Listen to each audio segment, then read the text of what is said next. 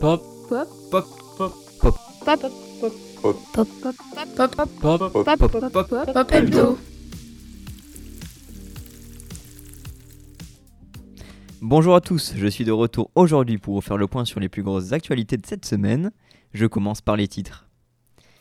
Vous avez pu le remarquer, la semaine a été très mouvementée en France, notamment à cause des grèves et des manifestations contre la réforme des retraites. Nous ferons un point sur ce qui s'est passé.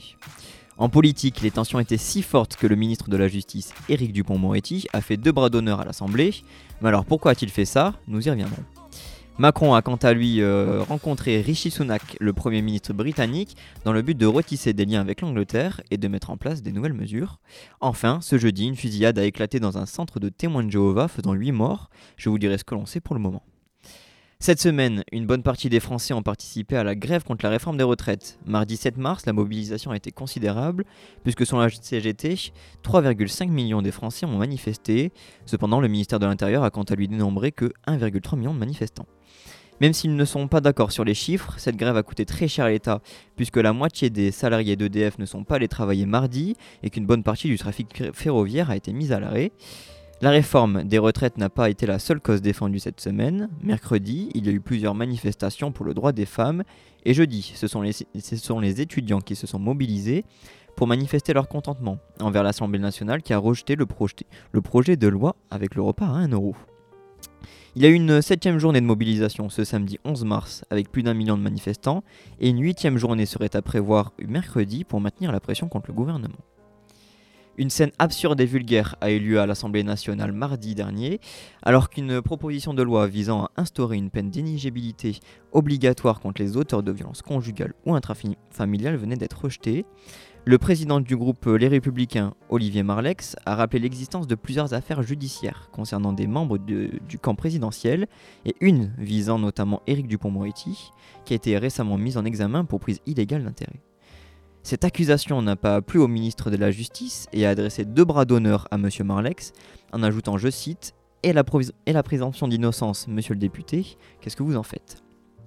Face au mécontentement de tout l'hémicycle, M. Dupont-Moretti a fini par s'excuser et a dit que son geste n'était pas destiné au président des Républicains.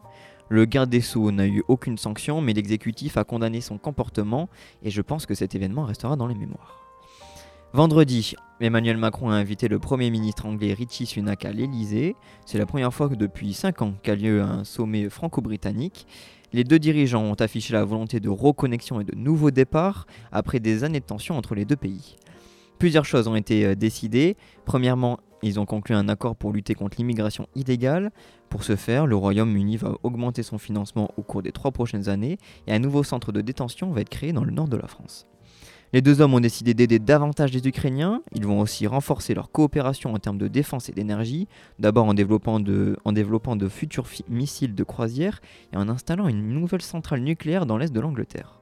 Enfin, les échanges culturels entre les deux pays vont être renforcés en facilitant la coopération entre les musées, la jeunesse et les sportifs de chaque pays. Un homme a ouvert le feu ce jeudi dans un centre de témoins de Jéhovah à Hambourg, euh, alors que la communauté participait à une manifestation. Le bilan est de 8 morts et 4 blessés graves. L'auteur de la fusillade s'est donné la mort euh, lorsque la police est arrivée. Celui-ci était un ancien membre des témoins de Jéhovah, s'appelant Philippe F. Il n'y aurait pas d'indice de contexte terroriste comme l'a affirmé le représentant du parquet d'Hambourg, mais il semblerait que le meurtrier souffrait d'une maladie psychiatrique. Cependant, M. Philippe F. avait toujours refusé de, de consulter un spécialiste. Le chancelier allemand Olaf Scholz a quant à lui adressé ses pensées aux victimes et à leurs proches, dénonçant dans un tweet un acte de violence brutale. Pour finir ce pop hebdo en beauté, je vous fais deux recommandations en une. En effet, cette semaine, le youtubeur et journaliste Hugo Decrypt a sorti sur sa chaîne une interview avec Hugh Jackman à l'occasion de la sortie du film The Son. Dans celui-ci, Hugh Jackman euh, joue le rôle d'un père essayant de redonner la joie de vivre à son adolescent qui a perdu goût à la vie.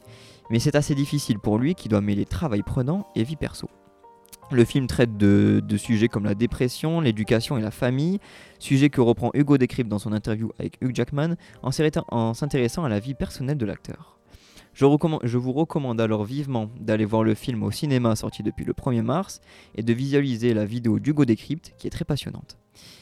Et voilà, l'actualité de la semaine est finie pour aujourd'hui, mais on se retrouve lundi prochain à la même heure avec d'autres chroniqueurs ou une autre chroniqueuse.